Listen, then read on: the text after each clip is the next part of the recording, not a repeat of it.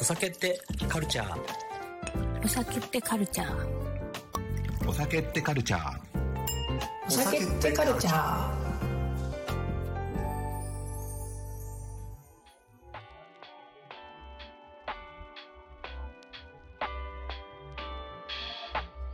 皆様お待たせいたしました。今回も始まりました。お酒ってカルチャーのお時間です。おはようございます。こんばんは。こんにちは。皆様どんな時間にこのラジオをお聞きいただいているでしょうか？前回の、あの、ウイスキーバーアイラと銀座オーナー、そして、立田コーヒー焙煎所の立田さんをお招きした前編お聞きいただきましたでしょうか？今日はですね、あの、前半だけでは盛り込めなかったお話を後編でお送りしたいと思います。本日もお送りするのは私、飲食ナビゲーターのマッシュと、店内編集長の大島ゆきです。よろしくお願いします。はい、よろしくお願いいたします。そしてですね、もちろん今回後編ということなのでお越しいただいております、ウイスキーバーアイラと銀座オーナーコーヒー焙煎所のオーナーであられる、えー、立田聡さんです。よろしくお願いします。はい、よろしくお願いします。お願いしますよろしくお願いします。じゃあ後編でございますので、はい。やばい。前半で、あ、もうこのまま前半1本1時間かなと思ってました。ちょっとどうしようかなって私も迷ったんですけど。まあでもね、まあまずはこれを聞いていろんなね、ところに行きたいなと思うんですけども、まああの前回、あのお聞きじゃない方はまたね、前編を聞いてから、はいえーここにたどり着いてほしいんですけど、まあアイラ島に、年一ペースで約10回前後、えー行ったですね、立田さんがやっぱ、アイラ島の魅力はお酒とか気候風土が来て、やっぱ人も魅力的だったというお話から始めていきたいと思うんですけど、こう、あれですか？いきなり行って、なんか蒸留所にアポイント取ってたりするんですか？それとも行ったら、いろんな人に会ってそこから繋がっていく感じなんですか？基本的には、あの、各蒸留所がいろんな見学ツアーのメニューを用意してまして、えやってますよね。はい。で、何曜日の何時からこんなツアーで、このツアーではこんなことができるよ、体験できるよって、そんな案内が、あの、出ているので、まあ昔はですね、全然こう、オンラインされてなかったところがあったので、電話とかメールとか結構コンタクトするのも大変だったんですけど、うん。去年、えー11月に最あの9回目ですね、行った時は、ほぼほぼみんなオンラインでブッキングできるようになったんで、かなり楽になりました。急に A- IT 化が進んでますね。確かに。いや、これやっぱりコロナ禍の影響すごい大きいなと思っていて、アイラ島もですね、あの、COVID-19 の真っ最中の時は、約2年間、もう本当シャットダウン、もう外来種を受け入れないみたいな形で閉じてたような状況だったんですね。ただ、当然ウイスキーは作り続けているし、うん行っていかなきゃいけないし、ということもあって、そこでやっぱり日本と同じように、オンラインで何かをするっていうのがすごく動き出したんですよ。はい。ああ、よくも悪くもじゃあコロナが一番大きなきっかけだったってことですね。そうですね。で、例えばこう、オンラインでテイスティングセミナーやりますとか、うん。えー、まあ、普段はあの、アイラ島って毎年5月の最終週にアイラフェスっていうのを島全部を挙げてやる、あの、ウイスキーと音楽の、てますね。あお祭りがあるんですけど、はい。それもやっぱり開催、リアル開催ができないということで、じゃあそれをオンラインでどうやるかみたいなことをやったりとか、うんうん今までこう、そういった限定ボトルとかって絶対ネットでは手に入らなかったのに、まあネット経由で、あの、試飲のサンプルボトルが送られるようになったいろんなこう、やっぱりこう、いわゆる DX、アイラ島 DX が起きたのがコロナ禍だったんですね。すごいっすよそれよね。かったですね、コロナって。でも、それなかったら、がアイラと変わんないっすからね。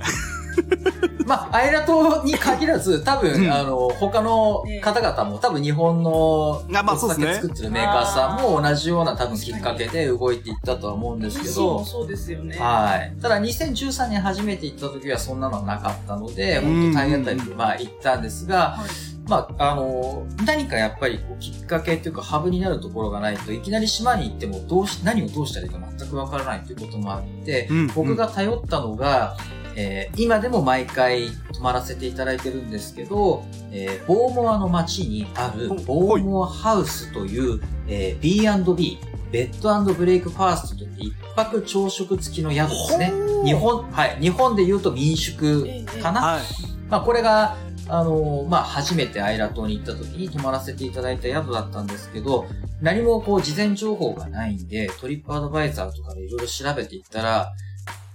星5.0だったんですよ。おおすごい。うんで、何が評価されてるのかなと思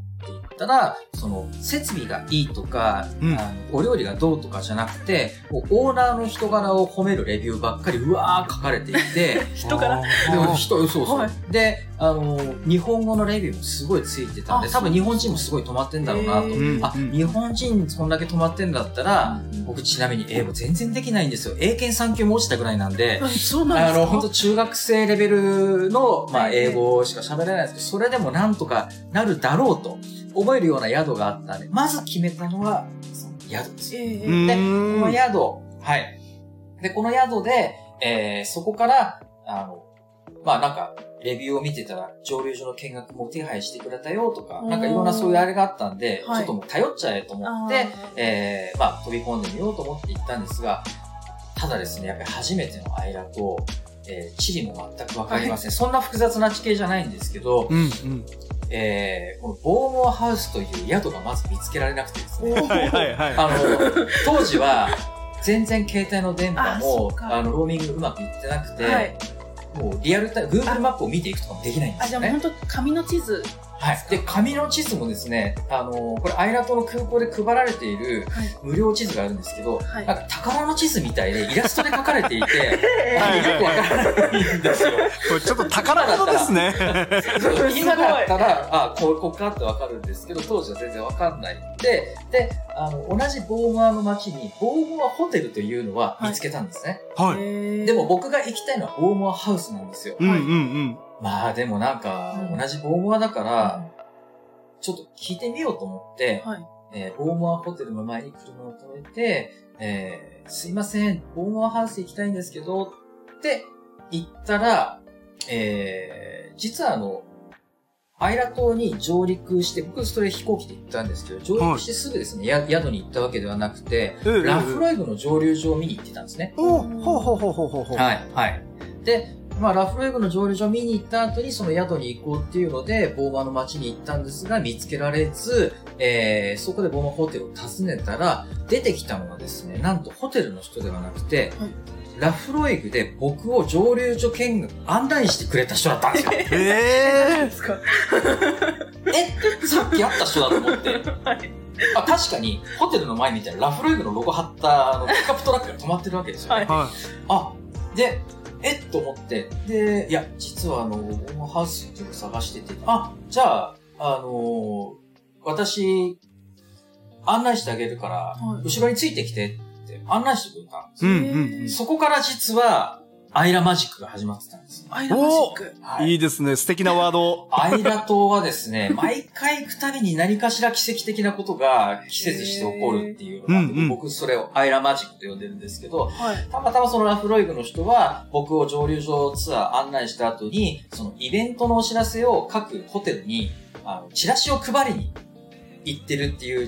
あの、状態だったんですよ。それでたまたま、はい、はい。たまたまそのホテルに立ち寄ってて、はい。で、そこにたまたま僕が同じタイミングで行って、再会したという。あります？こんなこと。スパンが短い、再会の。確かにそうなん、さっきあったよね、みたいな。で、それで、車で、あの、後ろついていって、宿まで案内してくれてもう、ここからすでにですね、なんてアイラ島の人たち親切なんだって、もうすでにもう、ああの、感動領域に入ってはいたんですけど、まあ、そ、そうなんですよ。で、そこで、よようやく、まあ、宿までたどり着いて、もうすごく歓迎してもらって、うん。でそこを起点に、えーいろんな手配もしてくれっていうことで、えーまあ、その時点で本当にもう、島に来てよかったなと思ってたんですけど、まあ、これにとどまらずですね、いろんな場面で、その、アイラ島の人たちの、こう、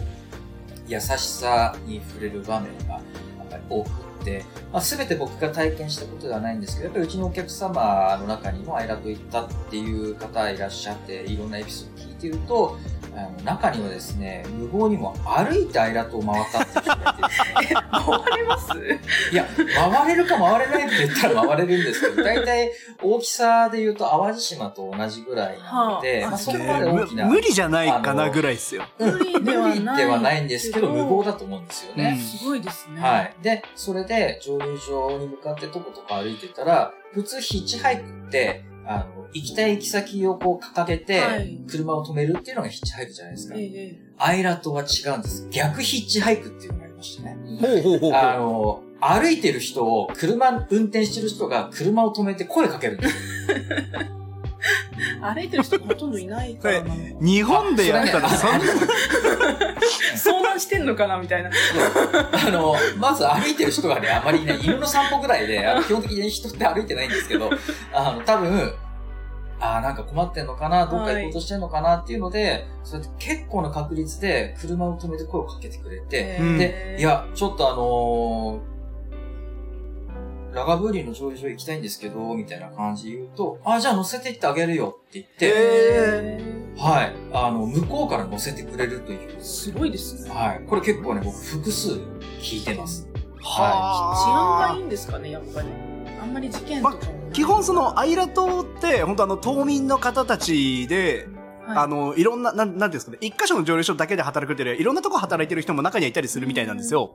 まあ、責任者になると違うらしいんですけど、うんなのでなんかあの、みんな知り合いみたいな感じが強いですよね。ああ、じゃあ、よその人がいると目立つんですね。まあ、それもありますし、あの、言ってしまうと、アイラ島って人3000人しかいないんですよ。うんまあ少ない。人3000人で、えー羊が6万頭っていう、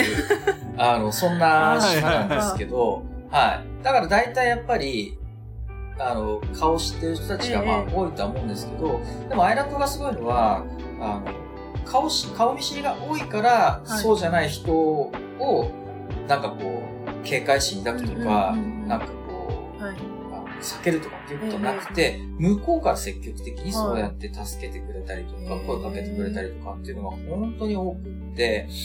で、まあ、その、情景というか状況っていうのは、これなんだろうなっていうふうに思うと、あ、これ、昔の日本の田舎だなと、つまりあうん。の、ポツンと一軒家って番組あるじゃないですか。はい、はい、はい。あれであの、はい。で、ポツンと一軒家に向かう途中で、地元の人たちのいろんなお話聞いたりとか、道を聞いたりとかってやりとりがあると思うんですけど、あんな感じで、なんかこう、よくしてくれるんですよ。で、まあ、すべての家じゃないと思いますけど、大抵の人たちは家に鍵をかけないとか、はい、はい、はい、はいはい。カーテン閉めない家の中そのまま丸見えとか、なんかこう、ちょっと昔確かに日本の家も、そんなに今みたいに鍵かけてなかったな。うん僕もあの、青森で田舎なんで、はいあんまりそこまでこう防犯意識って、あええ昔はもうなかったんですけど、うん。なんか普通にこう、近所の家家にガーって行って、あの、ちょっとキャベツ余ったからこれ置いてくねみたいな感じで、あ、なんかそんなやりとりあったなと。はいアイラ島は今でもそういうのが残ってる感じしますね。いいですね。ご自身が育った環境とちょっと近いっていうの。近かあ、ったそうですね。なんか懐かしさっていうのを海外だけど感じるっていうのはあるかもしれないですね。そういう、すごい身近に感じたんですね、きっと。親近感じゃないですけどね、なんかやっぱこういうのやっぱ、やっぱいいよねっていう感じがしますよね。こっちじゃ考えられないじゃないですか。東京だけじゃないですけど、ある程度栄えた土地にいると、もう、まず歩いてる人を大丈夫って声かけたら何か言われるんじゃないかと思って声かけない人の方が多いでしょうし。そうですね、東京だとそうかもしれないな。怖いもんうん乗せられないし。なんか多分、うん。アイラ島に限らず、多分し、あの、他にもいろんな島がスコットランドにはあるので、多分島文化というか、島の人たちってそういうのが、こう、残ってるんだなと。うんこれがあの、スコットランドの本島に渡ると、やっぱりちょっとそこまで、あの、ウェットではなくて。まあ割と都会的な感じ。でもスコットランドの人って基本的に親切だし、うんうん。あの、僕のこの英語が通じなくてもちゃんと粘り強く聞いてくれて分かるまでちょちゃんとこう話そうとしてくれたりとかっていうので、あとまあ治安もいいですし、うん。あの、全然危ない話もね、ほとんど聞かないので、そういう意味では、あの、すごく安心していける国だなと思うんですけど、うん。アイラトはそこからさらにね、そういう日本の古き良きがこう、はい。残残ってると言ったら変ですけど、なんかそういうのを感じる島ですね。ですね。最初に言ったその体験がまた行きたいにつながってったっていう感じなんですかかね。そうですね。初めて行くと、土地勘もないし、こう、どこをどう回ったらいいかってよくわかんないんで、まあ、全てを一度に回れたわけではないんですけど、はい。まあでもあの時1回目に行った時に一番やっぱり感動したのは、そのさっき言ったボーモアハウスっていう宿のオーナーがアンドリューって言うんですけど、はい。えー、帰りの飛行機が飛ばなかったんですよ。はあーか飛行機が。そう。えー、最後宿でお別れして、アイラの空港まで行って、空港でレンタカーを返却して、それで、じゃあ飛行機乗ろうと思ったら、なんかちょっと遅れます。あ、まあ遅れるんだ、そういうことあるよね。なんと思ってたら、なんかどんどんどんどん、その遅延が何時間にも伸びていってう、ん。で、周り見るとですね、だんだん人がこう減っていってるんですよね。え、もしかしてこれって思って、で、最終的に欠航になっちゃって、はい。でアイラ島の空港って周り何にもないんですよ。本当に何もなくて、あの、最寄りの町まで歩くと多分1時間ぐらいかかるような、本当こう、島の、あの、道路の何にもない原っぱの真ん中にあるみたいな感じで、でレンタカーも返しちゃったり、移動手段もないんですよねい。。うんうん唯一 Wi-Fi だけは通じてて、あで、もう何もすることがないんで、こう、あ、どうしようどうしようって思ってたら、なんとその、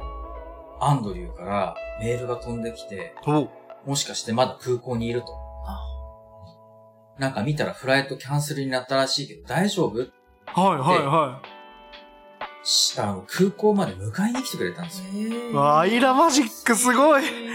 もうチェックアウトしてるんですよ。はいうんそうですよね。で、空港まで来てくれて、で、当然フライトがキャンセルになったんで、延泊しなきゃいけない。その延泊っていうのはもちろん、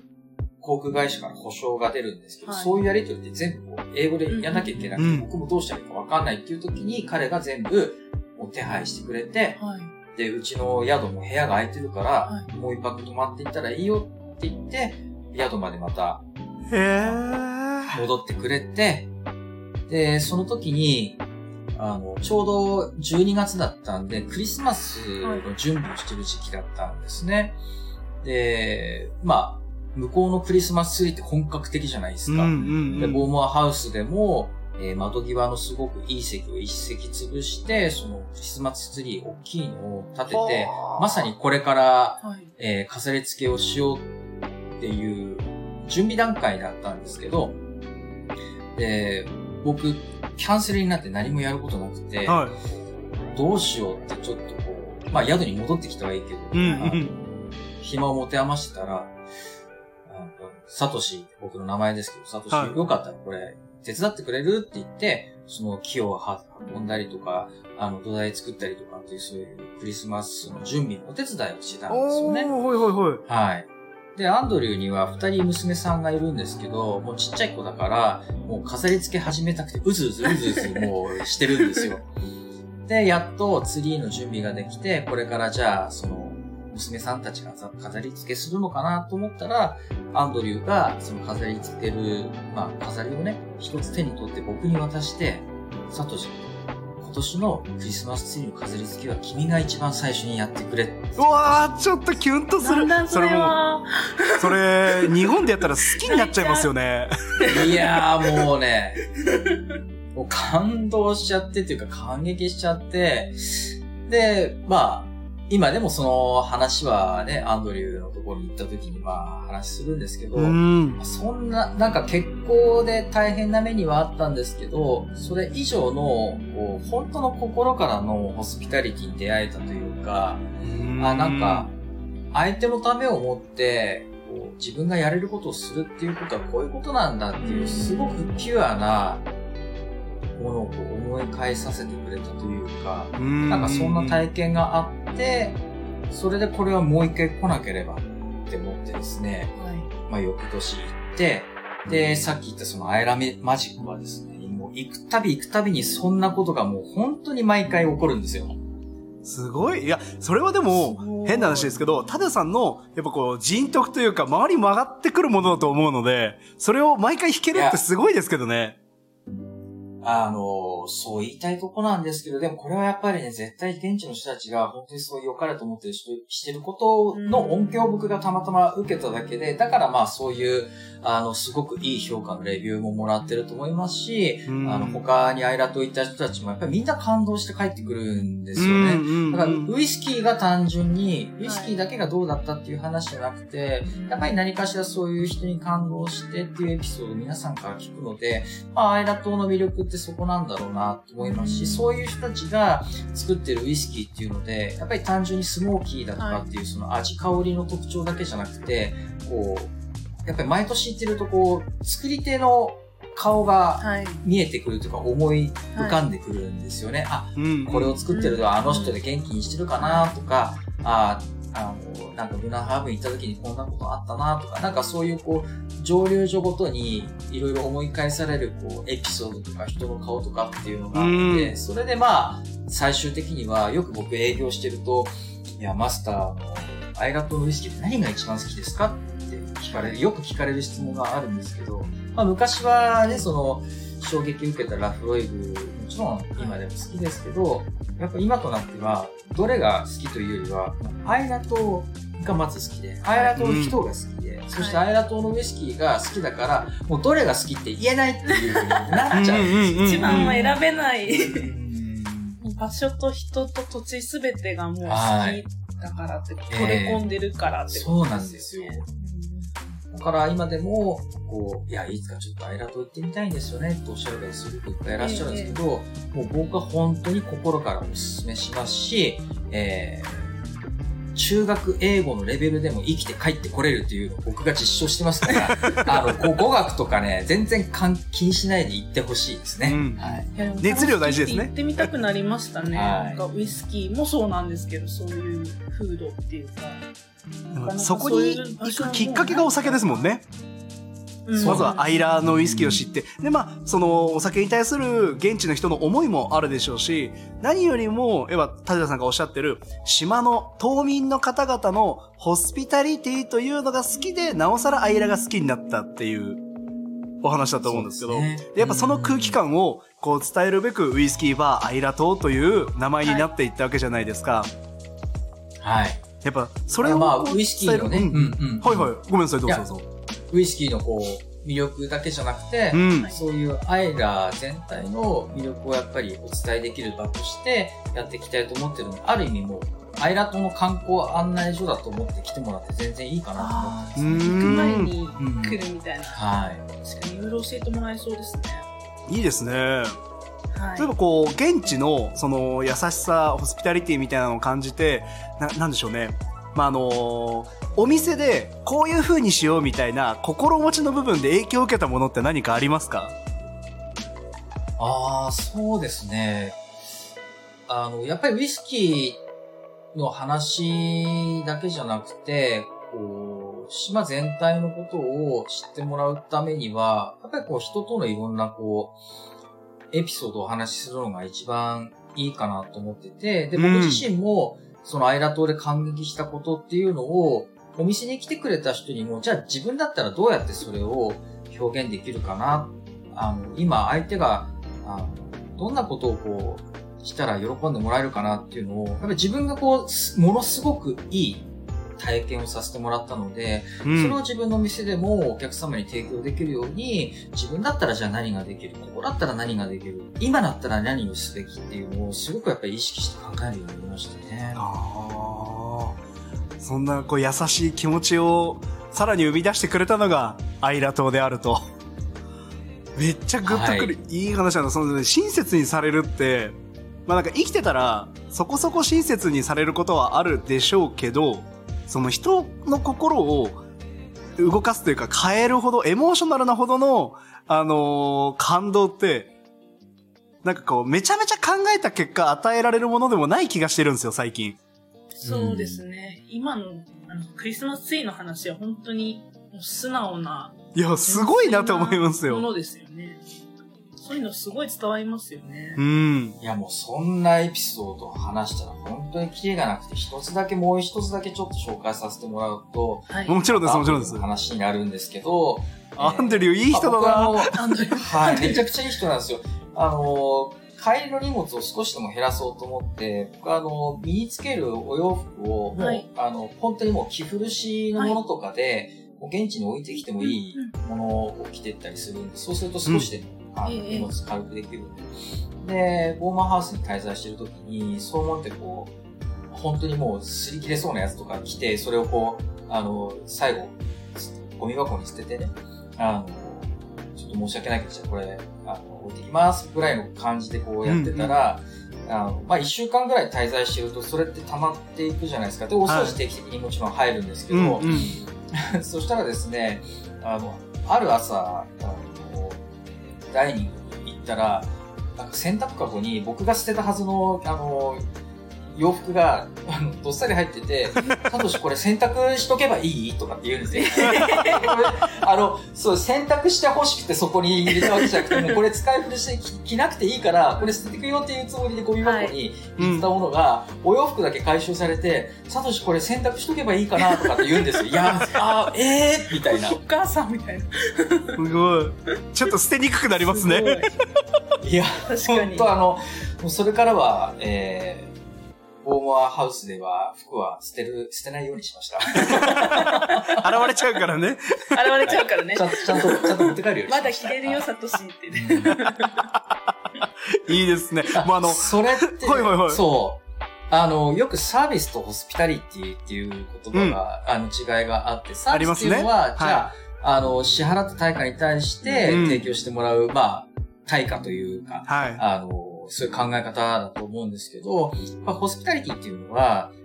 それだけじゃなくて、本当に相手のことを考えて、まあ、して、自分がしてあげたいからするっていう、うん。この自発的な、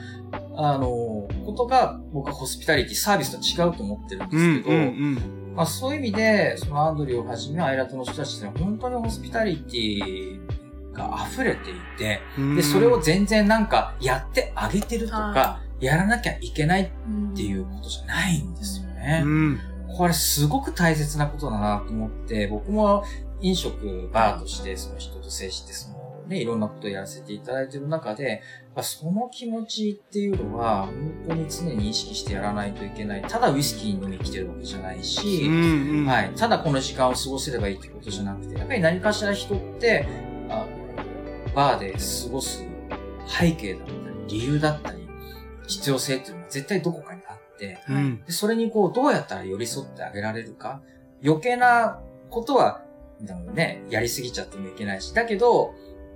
あまりにも放置してもいけないしっていう、この距離感とか、おせっかい、まあ、ちょっとたまにおせっかい入っちゃうかもしれないんですけど、はいなんかそういうのも含めて、すごく人として大切なことを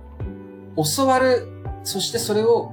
再認識するために僕は毎年アイラトに行ってるんじゃないかって最う近思ってます。ん。だんだんいいですね。最初はウイスキーってっていうところから入ってったけど、だんだんだんだんやっぱ人にフォーカスされていく。やっぱバーって最終的には人だと言われることが多いんですけども、それに通ずるお話だったなというふうに、今改めて僕自身もホスピタリティ見直さなきゃなって感じがしましたね。め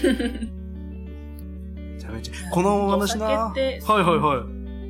あお酒ってもちろんその上流がうんぬんとか、樽がとか、まあ、テクニカルなところもすごい面白いんですけど、うん。私はもともとやっぱどんな人が作ってるかとか、どんな土地でつこの栽培されてとか原料がみたいな、そっちにすごい興味があって、それを伝えたいなと思ってテンダーをご相関したので、えすごい今のお話って、本当にその世界観と一緒というか、まあ、テロワール、えうん。大地が作ってるってはいいうはい。ことだなと思って、まあ、アイラ島についてすごい調べたくなりました。いいですね。なんでそういうホスピタリティをちゃんとずっと持ち続けられてるのかって気になりますよね。なんだろう心の余裕が違う感じしな、するな。うんそれも多分。うんあと、は、やっぱりアイラ島って最低でも3回乗り継がないといけないんですよね。うん直行便ってないので、はい。じゃあ日本から行こうとしたら、ロンドン、ヒースロー行って、そこからグラスゴー行って、そこからアイラ島行ってって、最低でも3本飛行機乗らなきゃたどり着けない、9600キロ先のめちゃくちゃ不便なところなんですけど、まあ一つ思うのは、島の人たちが、よくわざわざここまで来たねっていう思いは絶対あると思うんですよね。本当に行きづらくて不便なとこなので、なんだったら帰れなくなっちゃうこともありますせ、みたいなとこなんで、なんかそこにわざわざウイスキーが好きだからといって、まあ日本をはじめ、本当に世界中からいろんな人たちが訪れる、その島として、何か、あの、すごく海外から来る観光客というか、そういう人たち、ようこそみたいな、なんかそういう空気感をすごく感じますようーん。いいですね。すね。もうその入り口を、まあ、東京銀座という土地で舘田さんがこううんお店を作ってそれを伝えていってよりウイスキー好きアイラ好きそして行く先にはアイラ島好きがどんどんどんどん生まれてくるといいですよね。そうですね。まあ、そのきっかけ作り、観光案内所としての、こう、窓口として、皆さんのお役に、まあ、立てたらいいなと思いますし、それをこう、あの、まあ、かた、あの、伝えていくっていうことも、あの、まあ、別にアイラトの人から、いあの、お願いされてるわけじゃないんですけど、なんかそう、あの、そうせざる、せずにはいられないといううん気持ちですかね。はい。日本的に言うなら恩送りみたいなとこですね。恩返しじゃなくて、どんどん次の人に繋いでって、それがいい風に伝播していく流れなんじゃないかなという風に思うので、この話聞いてるね、リスナーさんたちも、ちょっと、まず、アイラートとかウイスキー興味あるけど、まずその前に、タデさんの子に伺っていただいて、なんかちょっと、もっとね、多分エピソードいっぱいあると思うので、そういうのを直に聞いていただきたいなという風にも思いました。僕もあの、多分あの、顔出ししないで、そっと行って、そっと話聞いて、そっと帰りますね。来てもわかんないですからね。そうですね。わかんないですね。そうなんですよ喋り方も変え、うまく変えてるんで、そうですよ。ラジオ用のやってるんで、わかんないと思います。そっと行って、内緒で。移転されるんですよね。あ、あはい、はいそうなんです。そうなんですね2月、はいはいそうなんです。今のこの銀座の場所では2月の9日が最終営業日となってまして、はいその後は、えー、まだ確定じゃないんですけど、まあ同じ区内のなるべく近いところでちょっと移転をして再開できたらなと思ってまして、えー移転先では、あの、まあ、実はコロナ禍の最中に、ちょっと、まあ、バーだけでは厳しいなっていうのもあって、新規事業として、あの酒屋さん、お酒を販売する方の免許をしまして、はい。そっちの事業もちょっと立ち上げたっていうこともあり、次の移転先では、あの、もちろんこのコーヒーとバーの二毛作っていうのは買えないんですけど、さらに酒屋さんとして、こう気に入ったお酒をあの買って帰っていただけるような、そんな場所にもしたいな、なんてちょっと今、構想中でありますので、まあはい。引き続きですね、アイラ島の魅力を発信しつつ、それが体験でき、さらには買って帰れる場所として、また皆さんにお越しいただけたらなと思ってます。パワーアップですね。楽しみですね。ますますの発展を願うとともにですね、まあ、あの、この番組が多分放送される頃にもしちょっとね、どのタイミングなのかちょっとわかんないので、もしね、もう一旦、こう、閉まってしまっているっていうパターンの場合は、追って情報を多分あの、お酒ってカルチャーの方から発信できたらいいなと思いますのでそう。ですね。はい Facebook か SNS の URL などそうですねお貼り、貼りますので、そこから、はい、チェックしてみてください。いやめちゃめちゃいい話。もっともっと聞きたいエピソードもありますし、アイラ島について、んだけじゃないですね。もうアイラ島の人々について、のあれですね、お酒よりやっぱ、人のエピソードが多いのが、すごい今回特徴的な回だったなと思うんですけど。そうですね。立田さん自身も、じ、じ、自体もすごく魅力的な、あの、人間というか人だなと、今回、はい、とても感じましたなん。かお店に行っても、この感じですごくこう、素敵なエピソードを、あとはこんなことしちゃったんだよね、みたいなのも、たくさん聞けるんだと思ったら、お店に行くのはお酒だけじゃない楽しみがやっぱあるなと思うので、そうですね。立田さんに会いに、話しに行きたいですよね。ぜひね、このラジオを聞いて、お店を知ったという方はですね、あの、お酒ってカルチャーの名前出していただきたいなと思います。そうですね。はいそしたらね聞、きました。ゆきさんがね、なんか、アイラ島への航空券をプレゼントしてくれるみたいな、だいぶなプレゼントです。だいぶなプレゼントですね。大きなビッグプレゼントです。まあそんなね、なんかあの、あるようなないような話もさせていただきましたが、いや、本当に、あの、なんかのタイミングで僕自身もそっと伺わせていただきますので、その時はお話聞けるの楽しみにしております。はい。であの、最後、ゆきさんなんかありますか？今度夜2月9日までなので、一回飲みに来ないと。あ、そうですね。結構こま、混んでるんじゃないですかもうみんな終わりだから、つって。あ、全然、はい。入りますよ。大丈夫ですか？なんかこう、初めての人がこう終わりがけにこう一席取っちゃうのがちょっと 心苦しいなと思って、常連さんがもしかしてみたいな。実はここあの、銀座の中でも、銀座一丁目という場所で、もう信号一個渡れば京橋、昭和通りの、えー渡った側、まあ、歌舞伎座側なので、あの、比較的おとなしい土地なんですね。皆さんがこう銀座って聞いて思い浮かべるのは7丁目とか8丁目のネオン街が、すね。あほとんどだと思うんですけど、その真逆の、どちらかというとオフィス街のところなので、あの、そんなに、えー、ガチャガチャというよりは、あの、むしろ落ち着いていて、あの、僕もあえて、あの、あまりその、